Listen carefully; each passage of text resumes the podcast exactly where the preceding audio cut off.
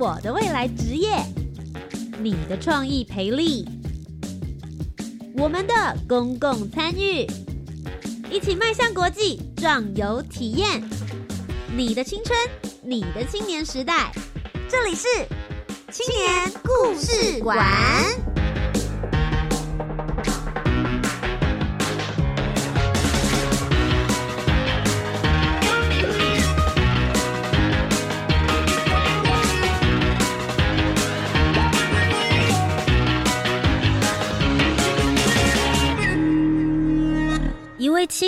一个故事，改变与感动就从年轻人开始。欢迎来到青年故事馆，我是节目主持人涂杰。每周三晚上的七点零五分到八点钟，跟着大家一起聆听属于台湾青年的故事。这礼拜要聊聊什么呢？我们要咻的一下带大家来到了德国、比利时以及法国。Bonjour。同时，有另外一个社会议题要跟着大家一起来探讨，就是忧郁症陪伴者。其实听到这边的时候，我相信有很多听众朋友会想，嗯。这两件事情怎么会凑在一起呀？他们的共同点就是教育部青年发展署的“样飞全球行动计划”，会资助十八到三十五岁的青年，会先在台湾观察一下，我们有什么样子的社会议题是还没有被解决的呢？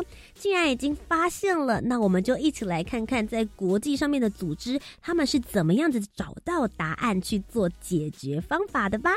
所以这一次呢，我们为大家邀请在节目当中的就是 Over Blue 团队，他们最主要呢就是到了欧洲的德国、比利时以及法国三个国家进行十二天的参访，同时之间他们去了十二个组织，看看究竟他们是怎么解决这些忧郁症陪伴者的问题的。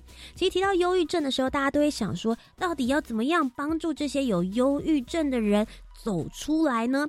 但很多人都会遗忘了，其实忧郁症的患者不只是他一个人的事情而已，他身边会有亲朋好友。如果你的家长或者兄弟姐妹，甚至是挚友。患了忧郁症之后，其实身边的这些陪伴者是很心急，但却不知道怎么样正确的陪伴或是踏出第一步的。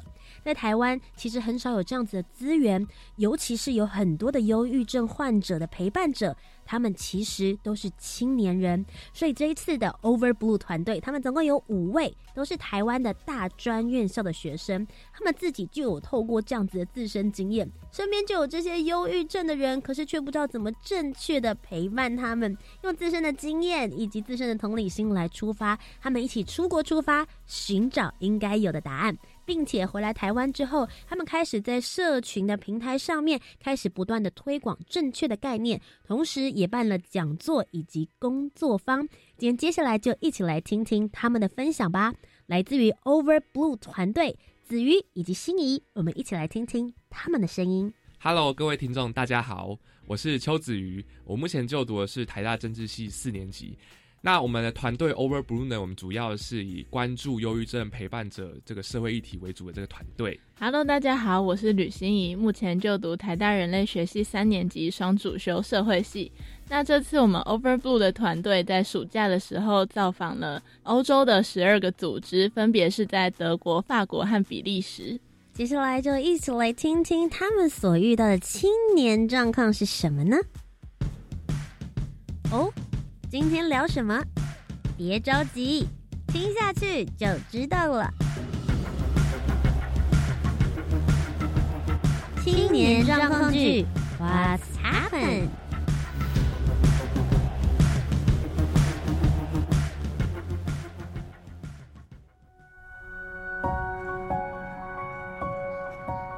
我的男友得忧郁症以后，会因为一些小事就发脾气，说我不关心他，没有花时间陪他。我真的不知道怎么跟他相处，我觉得自己好像也快撑不住了。我的这些压力谁能懂？为什么他这么难过，我却什么都做不了？都是我的错。为什么我明明很爱他，却一直吵架？为什么不赶快振作起来？我真的真的不是故意要凶他的，不要那么痛苦。为什么为什么我们无法沟通？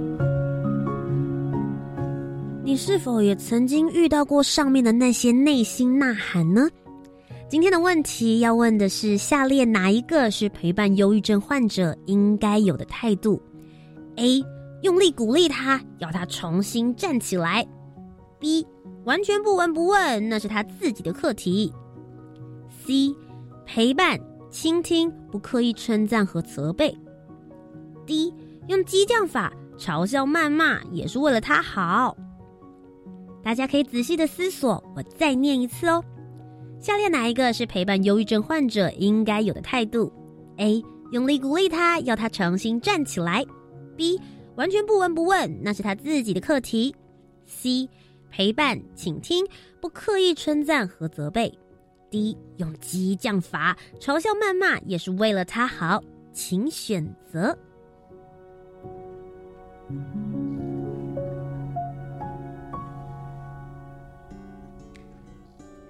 你想好了吗？正确答案就是 C，陪伴、倾听，不刻意称赞和责备。根据台湾的卫福部健保署统计，在一百零五年到一百零七年，忧郁症的人数是逐年的成长的。在一百零七年，因为忧郁症就医的人数高达四十万人。不过，事实上呢，只有五分之一的忧郁症患者会主动寻求帮助。相信，其实在台湾还有很多的忧郁症患者没有接受治疗。忧郁症的成因其实非常的复杂，不过基本上可以就生物、心理还有社会这三大因素来共同作用讨论。那没有去接受治疗，最主要原因包含有很多人不知道什么是忧郁症，或者是不愿意承认。自己其实有可能罹患了忧郁症而抗拒治疗，不过其实忧郁症如果不积极的治疗的话，可能会让症状更严重。所以其实呢，在很多的社群软体，甚至是很多的这些医学报道上面，都会告诉大家说，如果你发现身旁的亲人或者朋友有忧郁症状的现象的话，一定要尽快陪同寻求专家的诊断跟治疗。不过其实，在关注忧郁症患者的同时，你是否也注意到那些忧郁症的？陪伴者其实他们也很需要帮助。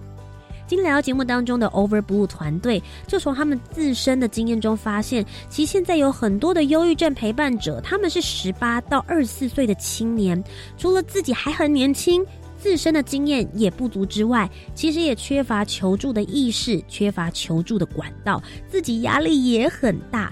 这些忧郁症陪伴者们，除了找到合适的陪伴方式，更需要有抒发压力与情绪的管道。Over Blue 团队总共有五位大学生，带着这样的议题来到了样飞全球行动计划。他们出发到欧洲、德国、比利时、法国，总共三个国家，十二天参访了十二个机构，带着答案回到台湾展开行动。我们今天透过节目一起来听听他们的分享吧。Let's go。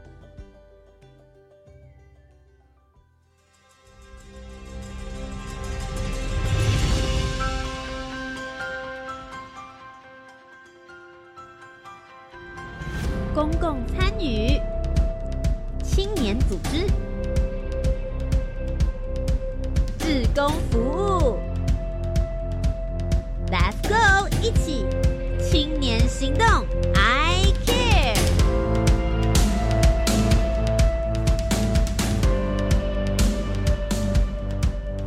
再次欢迎 Over Blue 团队的子瑜以及心仪。Hello，大家好。Hello，大家好。欢迎你们今天要来到节目当中，跟我们分享你们到国外去取经关于忧郁症陪伴这件事情。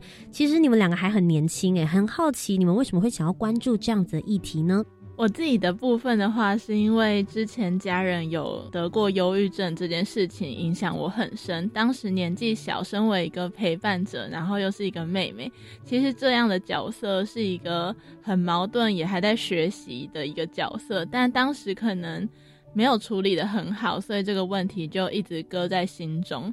那稍微长大进到大学之后，也发现身边的同才非常多人也都受到忧郁症这个议题、这个问题所困扰着，所以就抱着这样的一个疑惑，然后也抱着一个想要解决这件事情的心情，看到了有样飞计划这个机会，所以才会。跟就是后来遇到的团队朋友们一起组织，然后一起努力，想要为这个议题多做点事。那子瑜你自己呢？为什么会想要来探讨这样的主题？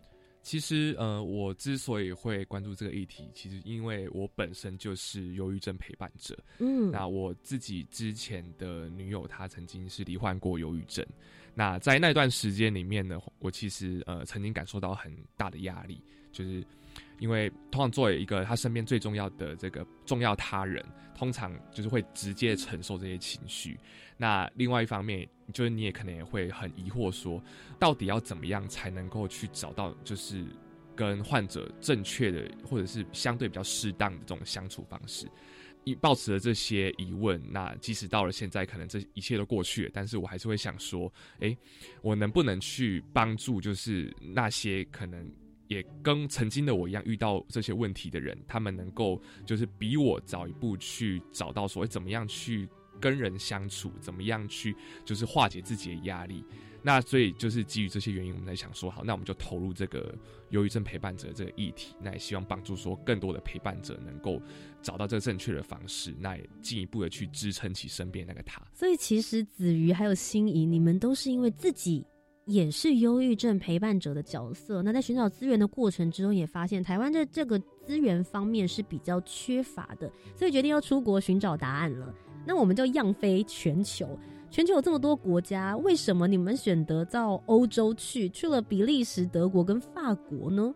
嗯，关于这个的话，其实我们团队一开始在讨论要去哪些国家的时候，也经过了好一番时间的。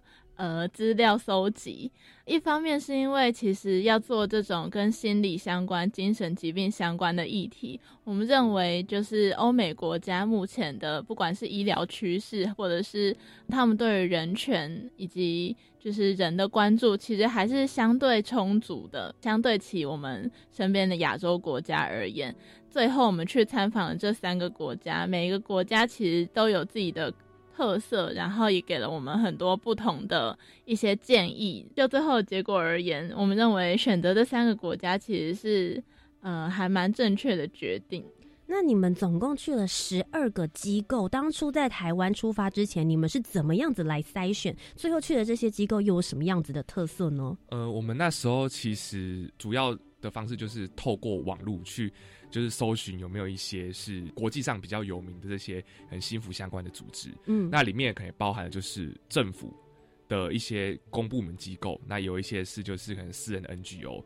那我们其实那时候在挑选的时候，有就是希望能够就兼顾多元性，呃，不要就是说可能只单一聚聚焦在这个忧郁症这本身。我们也可能透过其他面向，比如说艺术治疗啊，那比如说就是有一些互助团体的一些组织。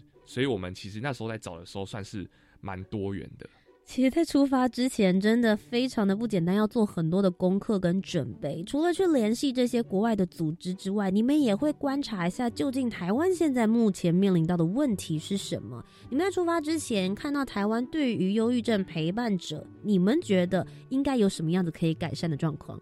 我们目前发现的是，台湾在面临忧郁症这一块的议题，其实对于这个议题的关注是慢慢有在提升的。首先就资料而言。就卫福部的资料来说，用药人口是有显著提升的这样的趋势，但我们看到这个数字，并没有觉得它是一个完完全悲观的结果。这可能意味着大家对于忧郁症这件事情越来越有意识，然后越来越会去主动就医。那也许社会上对于这样的精神疾病也没有再这么样的污名化，当然它还是存在很多各式各样的挑战。不过这就我们目前第一阶段的发现而言是乐观的结果。那另外的话，我们也有发现，就是台湾对于忧郁症这个议题呢，虽然有更多的关注产生了，但是大家多多少少还是会觉得这样的一个精神疾病是有点。不能够为人所知，就是并不是一个明亮可喜的议题这样子，所以其实不管是家长啊，或者是患者本身，多多少少在一开始会对这样的一个疾病有所抗拒。那抱着这样的情绪跟心情，我们其实是希望在国外组织那边听听看各国不同民情，然后不同的呃生活方式。这样子之下，他们的人民或者是他们的患者本身会怎么样去看待自己这样的忧郁症的议题？这样子。那其实我很好奇的是，Over Blue 团队，我有注意到你们特别 focus 的忧郁症陪伴者是十八到二十四岁的青年陪伴者们。其实这一段年龄层的青年们，他们有的时候连自己的情绪都不太能够好好的掌握跟处理，更何况要去陪伴这些情绪上面比较低落的忧郁症患者，其实还蛮困难，甚至有时候自己心态也不是很成熟。你们自己观察到的呢？这一些十八到二十四岁的青年陪伴者，他们又有什么样子的议题跟问题要被解决？呃，就像图杰刚刚有讲到，就是对于我们这个年纪的学生来说，我们是嗯刚刚要即将要踏入社会，但其实又还涉世未深的这个青涩年纪。是，其实我们很常就是会面临到很多的压力，但是却又缺乏对抗压力的经验。在很多时候遇到这种就是比较低潮或者是压力的时候，就比较难去。做比较有效的抵抗，那在可能原因也还有是，比如说，嗯，我们可能一天会花很多时间在手机上面，或者是一些社群媒体上，嗯，那其实过度的使用社群媒体，让我们跟社群去做连接，会导致我们有时候会更在意，就是，哎，手机上面的讯息啊，或者是别人的一些留言，那在这种情况下，很多时候其实我们的情绪很容易被就是。这些社群网络绑架，嗯，那这也可能就是导致说现在越来越多的年轻人可能会罹患忧郁症的一个原因。你们透过了观察，做了功课，了解了台湾的问题之后，飞到了欧洲去。接下来我觉得很好奇了，究竟你们找到了这些议题的解答了吗？最显著的一个答案是他们。嗯，不管是一般人，或者是忧郁症患者本身，在面对这样一个疾病的时候，他们的态度其实是相相对于呃台湾人而言蛮中性的，就是他们会认为，呃，虽然患患上忧郁症这件事情本身当然不是一件好事，但他们也不会把它当成一件太糟糕的事情，反而是当做是生命当中的一个阶段。而已，然后他们也不会觉得所有跟忧郁症相关的事情就必定是灰暗、忧郁，嗯，很很不能见人的那种情绪。他们觉得，呃，这件事情既然变成了自己的一个疾病，那就是带在身上的一个东西。那怎么样与之和平共处，才是他们必须去面对的课题。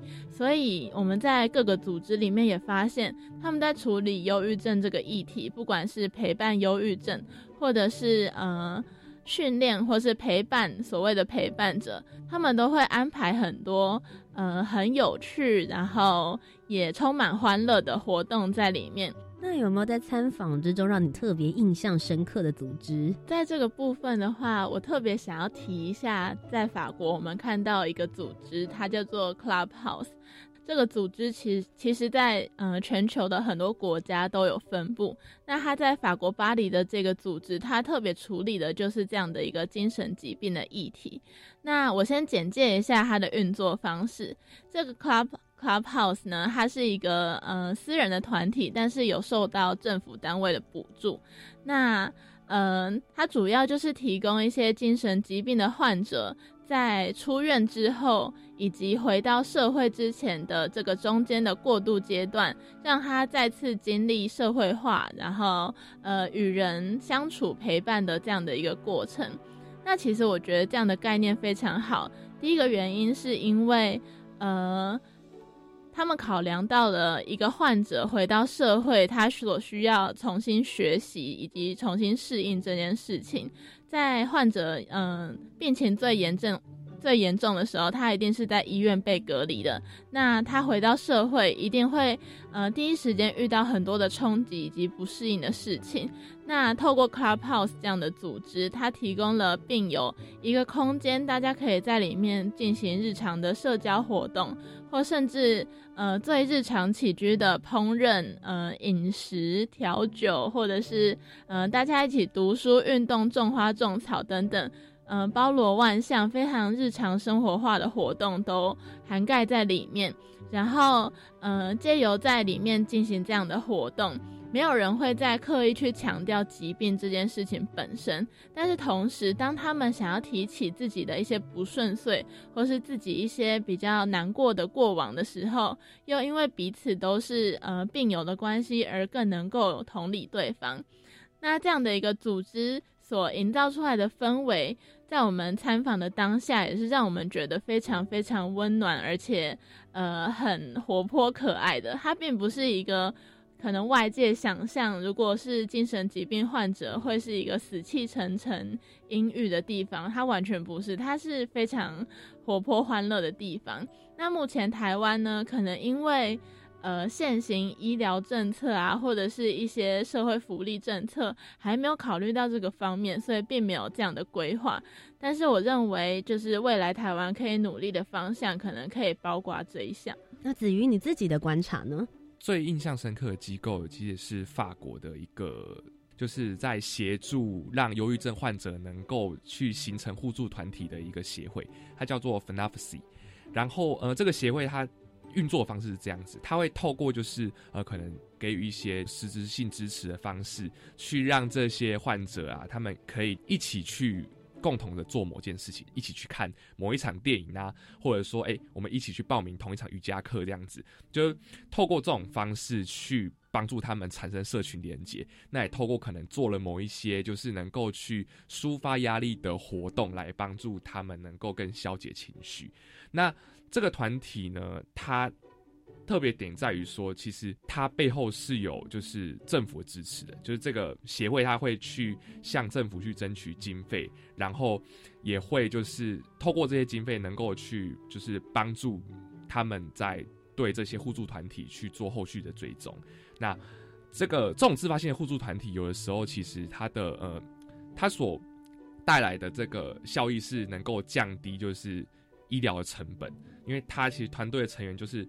他同时可以在这个活动里面就是得到治愈，那其实也有时候啦，就是可能会相比于去寻求医院的治疗来说更为的有效。那另外一方面，也就是说，这个协会其实在它底下孕育出了这么多的组织，那其实呃，长期来说，它也在无无形中一直在扩散，就是那个对于人们对于忧郁症正向或者是能够就是呃以社群导向为主的这种心态。就告诉大家说，就是，哎，我们遇到忧郁症的时候，其实我们不要只是把自己的心门关起来，我们可以去寻找更多人一起，然后去做一些能够让我们都开心的事情。就是这个协会同时是不断的在透过去资助这些互助团体，再去宣扬这些概念，所以这点我是觉得呃蛮可以作为就是台湾无论是可能政府或者是民间未来如果在推行就是呃忧郁症这个议题上面的一些解放的时候，不妨可以参考说欧洲的这些组织他们是这样子来运作。好的，在节目的第一阶段呢，我们已经了解了 Over Blue 团队的子瑜以及心仪，他们究竟在台湾做了哪些的功课，观察到了什么样子的问题，同时他们去取经的过程之中，最让他们印象深刻的内容。不过，究竟带回到台湾的时候，他们开始做了哪些行动计划来执行呢？我们稍微休息一下，接下来也请心仪帮我们推荐一首歌。嗯，我今天想要推荐的这首歌叫做《我爱你却不能拯救你》。大家听到这样的一个歌曲名称，难免会觉得它有点悲伤、悲观。但是其实，在聆听它的歌词的时候，我们却能发现，它并不完全是这样的一个情绪跟心情。嗯，它最重要想要传达的，或许就是，呃，作为一个陪伴者，我非常爱你，想要投注所有的一切在你身上，但确实也没有办法真正的走到你的内心世界，无法拯救你。但我们却可以透过这样子彼此陪伴的过程，期待展望未来会越来越好。那接下来我们就一起来听听这一首由好乐团带来的《我爱你却不能拯救你》。你对着人群大喊，在天桥的中心，在远处面对你，只想要你活得平静，带着私心。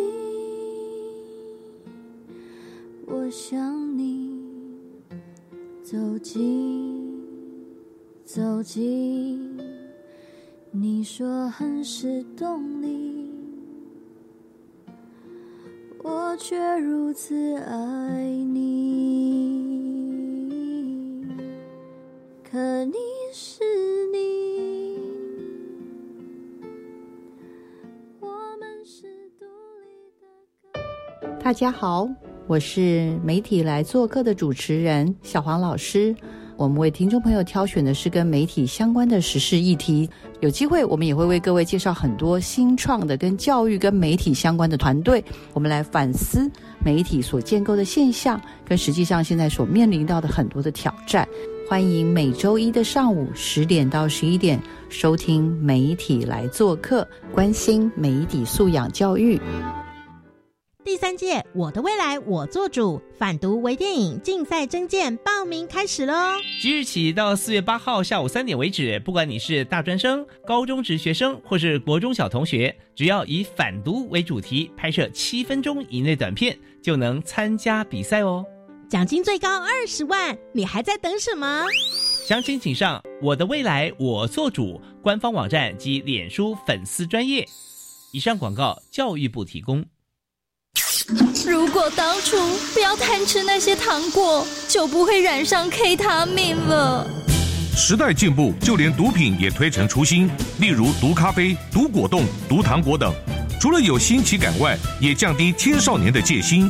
政府打击毒害，刻不容缓，全面扫荡毒品，加重贩毒刑责，强化戒瘾治疗，阻绝毒品于境外，拒绝毒害，迎接健康世代。广告由行政院提供。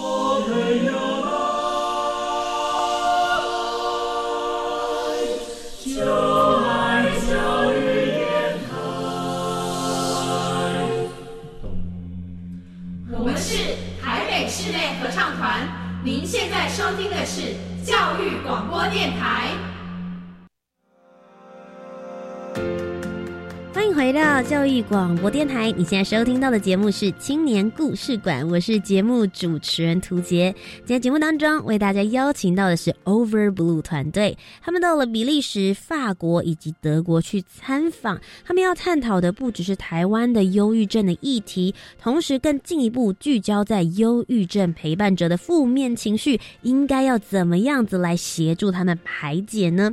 跟这些重要的人应该要怎么样子来好好的相处？今天就请我们的子瑜以及心仪来告诉我们，他们带了哪些的解决方法回到台湾实际行动呢？欢迎两位，Hello，Hello。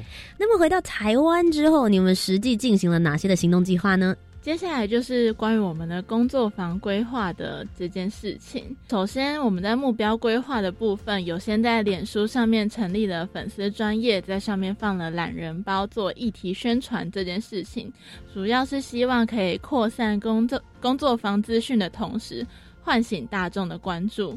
而这件事情也确实达成一定的成效。好，那接下来第二个部分就是关于讲座跟工作房。我们举办了一场讲座跟四场陪伴者工作坊。在第一场讲座的部分，我们是希望先传达给大众关于忧郁症相关的科普性知识。那在嗯第一次工作嗯第一次讲座之后，大家可以透过嗯讲座里面的认识以及了解来决定是否要来参加后续的工作坊。那之后的四场工作坊，我们各有安排不同的主题。嗯，从由浅而深，希望大家可以先借由认识彼此、熟络彼此，慢慢加深之后，跟大家跟彼此说说看自己陪伴的故事以及心路历程。然后老师也会引导大家如何面对自己的情绪，以及如何面对呃那个陪伴对象的情绪。那这个目标，我们希望达成的就是协助陪伴者建立。一个良好的互动心态以及方法。那最后，我们的最后一个目标是希望这个工作坊可以导入校园的心辅机构，让它制度化之之后，呃，最后进行一个互助团体的永续化。希望这样的议题发酵，然后，嗯，不要因为我们这次工作坊告一个段落之后就这样。结束了，希望这个议题可以受到大家的持续关注，然后持续延展下去，让所有嗯需要这个资源、需要这样的讯息的人可以真正获得帮助。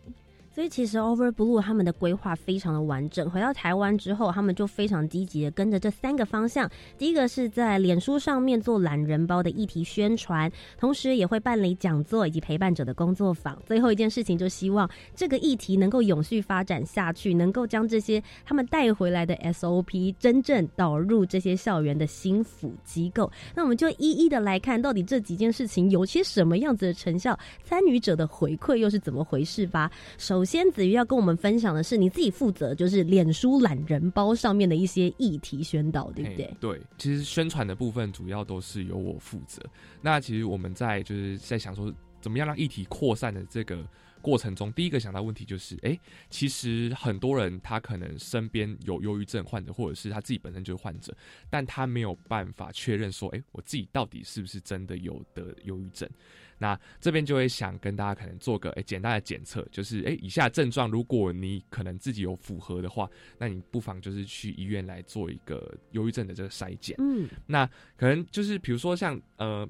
生理上的话，就是有没有明显的这种体重减轻，或者是体重的上升，或者是说，哎，你有没有常常就是我整晚睡不着，或者是过度睡眠，就是常常一觉不醒。那有时候精神上也是，就是哎，会特别的亢奋，或者是觉得觉得哎疲倦、四肢无力。那再就是诶，情绪上或者是心理上面的，有人会感受到说，诶，自己感觉常常会有很有罪恶感，或者是觉得，诶，我自己好像活着没什么价值，那精神也不集中啊，注意力减退。那如果有就是这些情况，甚至说更严重的说，你有自杀的念头，或者是就是反复的去想到说死这件事情的话，那我觉得你可能就蛮有可能是有这样忧郁症的倾向的。好，所以听众朋友呢，其实也可以稍微自己先检测一下，如果真的有以上的这些情绪，发现到哎身边的朋友也许开始有忧郁症了，或者是你自己也觉得有这样的征兆的时候，你们的脸书懒人包就是要来帮助他们的，对吧？哎，对，我们在就是脸书的这个懒人包里面，我们就除了有讲说，哎，忧郁症陪伴者他到底面临什么样的处境之外，我们也提供了一些具体来说，如果你真的是陪伴者，那你可以用什么方式去跟忧郁症患者相处？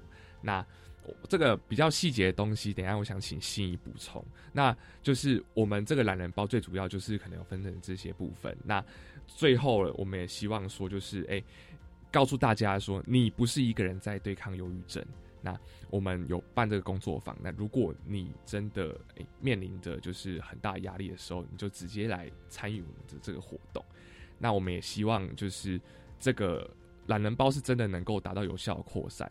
但不过蛮高兴的一件事情是，当初我们原本想说这个懒人包大概就是可能在脸书上面可能大概给五万个人看到吧。嗯。可到最后却没想到，哎，将近一百万个人就是。直接看到这篇贴文，那也是更有可能，就是有很多海外的朋友啊，就是跟马来西亚的或者新加坡朋友，就直接私讯粉专问我们说：“哎，这个工作坊能不能去他们的国家办？”所以它其实是一个，就是它的议题算是有跨越了海外，也跨越了年龄层，就是成功的让不同群体都看到了这个议题。因为其实我觉得 Overblue 他们这一次在让大家更关注这个议题的同时，其实有实际的告诉你应该要怎么样子做，包含像他们这一次的懒人包资讯里面也有提到，如果你身边真的有忧郁症的患者的话，其实你有以下的几种方式可以来协助，包含不鼓励也不责备，主动关怀与倾听，界定好自己的责任，这几件事情其实都是他们在网络上面真的是懒人包，你一键看完之后，你至少会知道。你在无头苍蝇的状况之下，应该要如何来踏出第一步？那其实刚刚子瑜就已经先做了一个预告了。心怡接下来跟我们聊一聊的是，你们实体的工作坊到底在做些什么样的事情？嗯，在我们的工作坊当中，其实我们也持续正在调整我们的呃行动的方向。嗯，比如说我们一开始做的规划，其实。呃，面临当中参与者以及老师之间的协调，我们其实是呃有做出非常多的调整的。呃，一开始在科普性质的讲座方面，除了介绍大家嗯一些比较基础的知识之外，我们也有进行小活动。那其实，在小活动的这个部分。也有面临了一个小小的课题跟挑战，那就是我们当时玩了一个叫做 Shit Show 的活动，它是从德国的一个组织那边借进来的。那这样的一个活动是叫做体验忧郁的重量，也就是我们希望把嗯。很多具体的食物，比如说，呃，安全帽、雨衣、书包等等的东西，加注在呃一个人身上，来让他感受，呃，一个忧郁症患者在呃日常生活里可能会有的那种无以名状的不舒服。这样的不舒服不会让他到。呃，完全无法承受，但是却又真正的让他闷在心里，然后感到头晕目眩。但其实我们虽然在讲座的当场举办了这样的一个活动。但我们也面临到了一些小小的反弹，那就是，嗯，真正身为患者的本人可能会认为自己在承受这些情绪以及困扰的时候，本身就已经非常难受了，然后他们可能没有办法很能够理解我们为什么还要让人去，呃，去经历这样的一个情绪跟心情。那在这个方面，也是我们的嗯团队也需要一直面临的课题，就是我们需要不停的去协调患者以及陪伴者这两个之间的角色，因为我们的客群设定是在陪伴者之上，但是在做这个议题的同时，多多少少会碰触跟刺激到患者，嗯，难免会有患者认为是不是我。嗯，真的造成别人太多困扰了，是不是我真的太难搞了？等等的，才会让我身边的这个陪伴者需要去寻求这么多额外的帮助。但其实完全不是这样的，我们都只是希望大家可以过得更好。那这些陪伴者也是因为这样，所以来寻求这样的一个互助而已。那接下来我们的四场工作坊呢，就是以这个为主轴。嗯，从一开始的团员彼此认识，到后来深入到各个彼此内心的真正的故事，或是陪伴的心路历程当中，我们也发现大家面临的课题，然后陪伴的对象，嗯，都非常的多样化。嗯，不过我们也感觉到，其实虽然。确实是这样的忧郁症的课题，但也真的并不总是忧郁沉重而无法承担的。我们在工作坊里面是时时有欢笑，然后大家会聊聊天、一起吃饭的。那嗯，也透过这样的一个良性的循环跟一个延续性的相处，我们也的确见到了大家其实是更愿意敞开心房去说出自己的。嗯，过往的故事以及现阶段遇到的困难跟挑战，那嗯，未来我们也会希望这件事情是可以一直延续的。可能陪伴者彼此之间是可以建立互助的关系、联系的关系，在没有我们这些工作人员的介入之下，他们也可以嗯，借由彼此的私下联系、私下交流来互相相处，然后找到适合彼此的陪伴方式。然后也回到自己的日常生活里，跟他那个陪伴的对象处得更好。你们真的出国取经之后回来，计划一波接着一波，同时其实也不只是一场或是两场短期的活动，也希望能够延续它的长期效益。那当然，其实出国了一趟，自己走完整个计划之后，你们会有一些对于台湾方面的帮助，当然对于你们自己个人也会有一些成长。在听这些成长学习过程之前呢，我们也先来听一首歌。这一次轮到子瑜推荐了。我想要推荐的歌曲是 Linkin Park 的《In the End》。那 Linkin Park 其实它是一个外国还蛮有名的乐团。那这个乐团的主唱他其实自己本身也是长期受忧郁症所苦。那这首《In the End》呢，他比较我相信呃蛮多，如果你就爱听摇滚乐的朋友，应该都有听过这首歌。啊，他从他可能一些接近嘶吼的唱腔里面，其实你可以听出很多那种嗯忧郁症患者内心的。焦躁或者是压力，那很多的时候就是当情绪低落的时候，你听到了这首歌，听到它的旋律，其实你就会感受到你内心的那个声音是被我唱出来的感觉，你会真的会觉得就是哎比较有释放的那种疏解的感觉。那接下来就一起来听听这一首 Linkin Park 为我们带来的 In the End。I don't know why. It doesn't even matter how hard you try. Keep that in mind. I designed this rhyme to explain in due time. All I know, time is a valuable thing.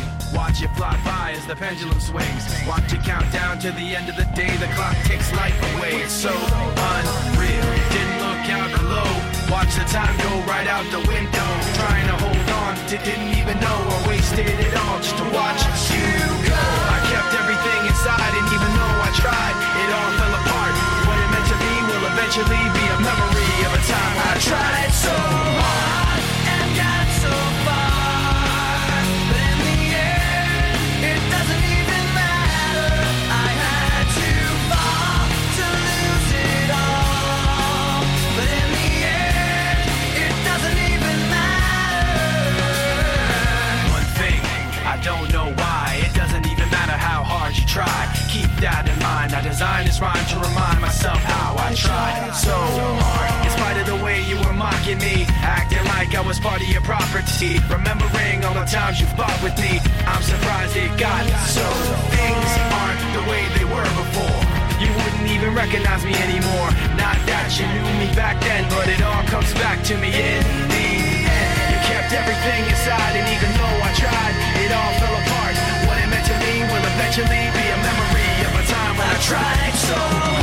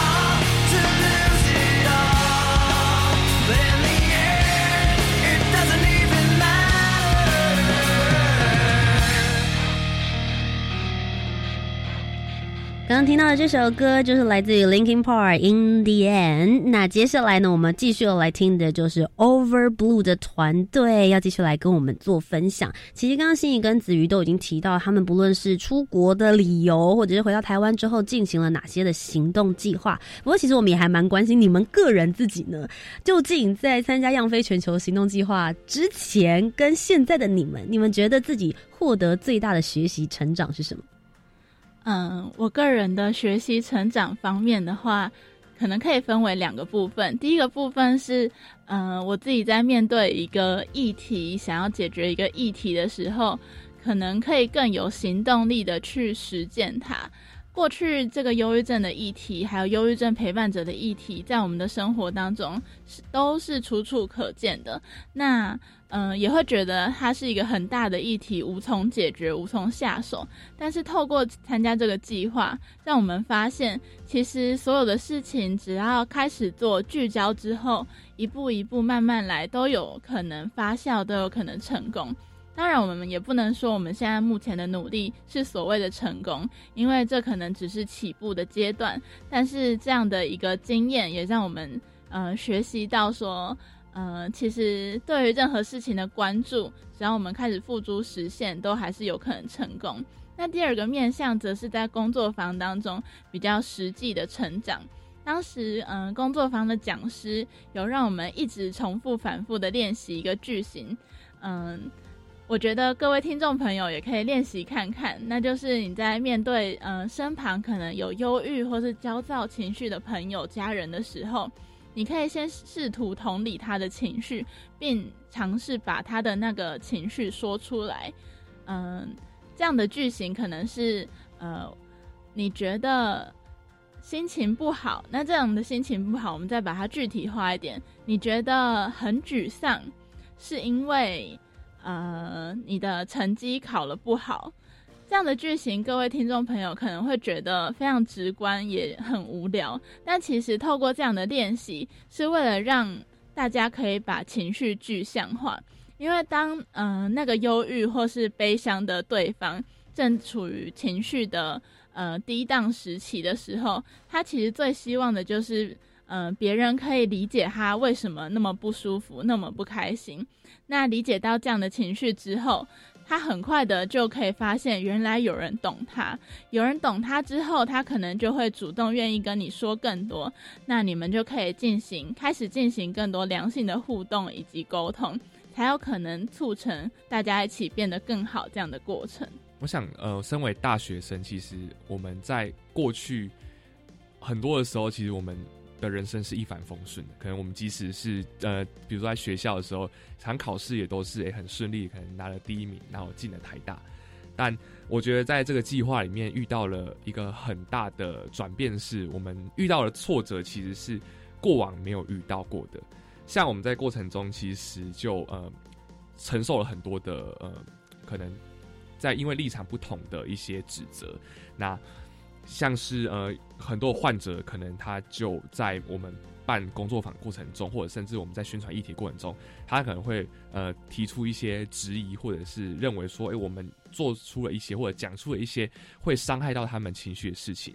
那这些对我们来说，其实我们可能有刚开始会觉得说，哎，可是我明明就不是想要伤害你啊，但我只是就是想要把这个议题这样子讲出来而已。那我觉得，呃，这里凸显到一件事情，因为其实很多的时候，我们可能在帮助一群人的时候，会间接去伤害到另外一群人。那，呃，在面临这样问题的时候，在面临这样处境的时候，其实我们更应该要有，呃。更强的一个信念，去告诉自己说，在做这些事情的时候，其实我们是呃，我们的心态是怎么样？那有的时候，我们不应该要这么的去在意别人的看法。那即使真的，诶，假设我们今天真的去伤害到了别人的情绪，那我们又应该要怎么样去处理？那我觉得这都是我们在办专案的过程中，去经历到了一些过往没有去处理到的问题。那再来还有一个就是像心仪刚刚讲的，就是他讲的这个问句，我知道你的情绪，我知道你的心情现在很焦虑、很沮丧、很焦躁、很不安，是因为你做了什么事情？这样子的一个句型，其实它不只是在陪伴忧郁症患者的时候，你可以在。他可能心情不好或者他焦虑的时候，你可以这样去回应他的情绪之外，其实会可以用在很多是平常的时候，男女朋友啊，或者是家人之间，即使可能或许你没有这样的忧郁倾向，但是它也是一个很好用的问句，因为它就是一个能够去同理对方心情的问句。那在学习这样子像类似这种问句，或者是工作坊其他环节的过程中，其实你也会发现说，哦，并不是一个这么的。懂得与忧郁症相处的人，即使说可能过往有一些经验，你也以为说自己好像蛮会沟通的，但是直到这个时候，你才会发现说，哎，其实我好像嗯，在这些地方我还不够能够去同理那个对方的感受。那我觉得这些点都是在这个工作坊或者是在整个专案计划筹办过程当中，才慢慢的去学习到的事情。今天再一次非常谢谢信以及子瑜来到我们的节目当中跟我们做分享。其实大家从他们的故事之中也可以看得到，不论他们是帮助台湾在忧郁症这样子的议题之中推动了不少之外，其实他们自己本身有非常棒的学习以及吸收。那不知道大家会不会很好奇，究竟他们平常都花些什么样的时间，看什么样子的书，跟看什么样子的电影呢？马上就进入到我们的下一个单元。年轻人看什么书？看什么电影？听什么音乐？看什么展览？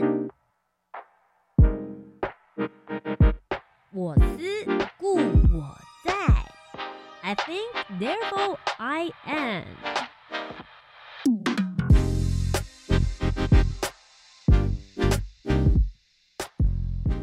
Hello，大家好，我是吕心怡，目前就读台大人类学系三年级双主修社会学系。那今天呢，嗯，因为我们关注的是忧郁症陪伴者这个议题，想要跟大家推荐一下一部电影，它叫做《明天别再来敲门》。大家听到这个电影的名称，不知道会觉得怎么样呢？它的故事其实是描写一个有忧郁症的老爷爷。在呃面临人生的很多绝境、绝望的时候，很想要去自杀，但偏偏他的邻居却不让他称心如意，天天跑来找他麻烦，东管西管，希望他来帮他处理事情。所以这个老爷爷呢，每天要去执行他的自杀计划前，都会被一群人所干扰。那大家就可以透过这部电影，用一个比较轻松诙谐的方式去看，原来这样的一个忧郁症患者，其实内心还是嗯充满着很多爱，以及对其他人的支持跟关怀。他可能表面上非常的悲观，非常的厌世，但他其实还是很愿意去帮助其他人。而透过这样的过程当中，也慢慢消解他想要死的这个念头。嗯，所以各位观众朋友可以就去自己看看这部电影内容怎么样，那就请你们自己一睹为快，我就不在这边剧透了。好，大家好，我是台大政治系的邱子瑜。那我今天要推荐的这本书，其实也是敲门，它是当忧郁症来敲门。那这本书它大概讲的内容就是，它这个作者他他有在这个故事里面讲到说他。病发前就是有哪一些因素可能是导致他病发的原因，还有就是哎后来就是病发后啊，有重复的在康复，可能又在复发。那他想要讲就是忧郁症其实就是一个，他不一不会完全好，而是可能会这样持续的，就是不断的反复，然后直到最后控制病情之后的这样的一个过程。那他就讲说，哎，其实这个。忧郁症的过程中，其实很需要就是有朋友跟家人的陪伴，那再加上就是说，哎，听医生的建议，去认真的面对病情，才能够帮助他们更有效去克服。那我也蛮推荐大家可以就是从这本书里面去了解，说到，哎，精神疾病跟我们大众所认知的到底有什么样的不一样？那实际也在经历的过程中，有可能会遇到哪一些事情？今天再一次非常谢谢信以及子玉来到我们的青年故事馆当中，谢谢你们，谢谢大家，谢谢大家。那接下来呢，我们就进入活动地图，I enjoy，一起来看看教育部青年发展署即将举办的精彩活动有哪些吧。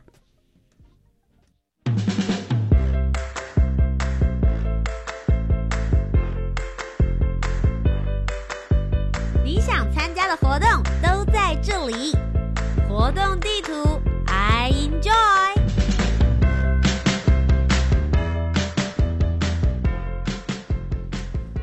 活动地图，I enjoy 这个节目单元呢，最主要是要告诉大家，教育部青年发展署即将举办给十八到三十五岁青年的精彩活动，或者是一些很棒的计划。希望大家有兴趣的话，可以赶快来投稿哦。首先，第一个呢是教育部青年发展署在一百零九年的超强记者，现在正在热力的招募中。而且它的截止日期就在两天之后，二月二十一号。如果你也想要成为超强记者，来写一些有关于教育部青年发展署的活动报道的话呢，欢迎大家可以赶快来参与。那这个招募简章呢，大家只要上我们教育部青年发展署就可以下载得到了。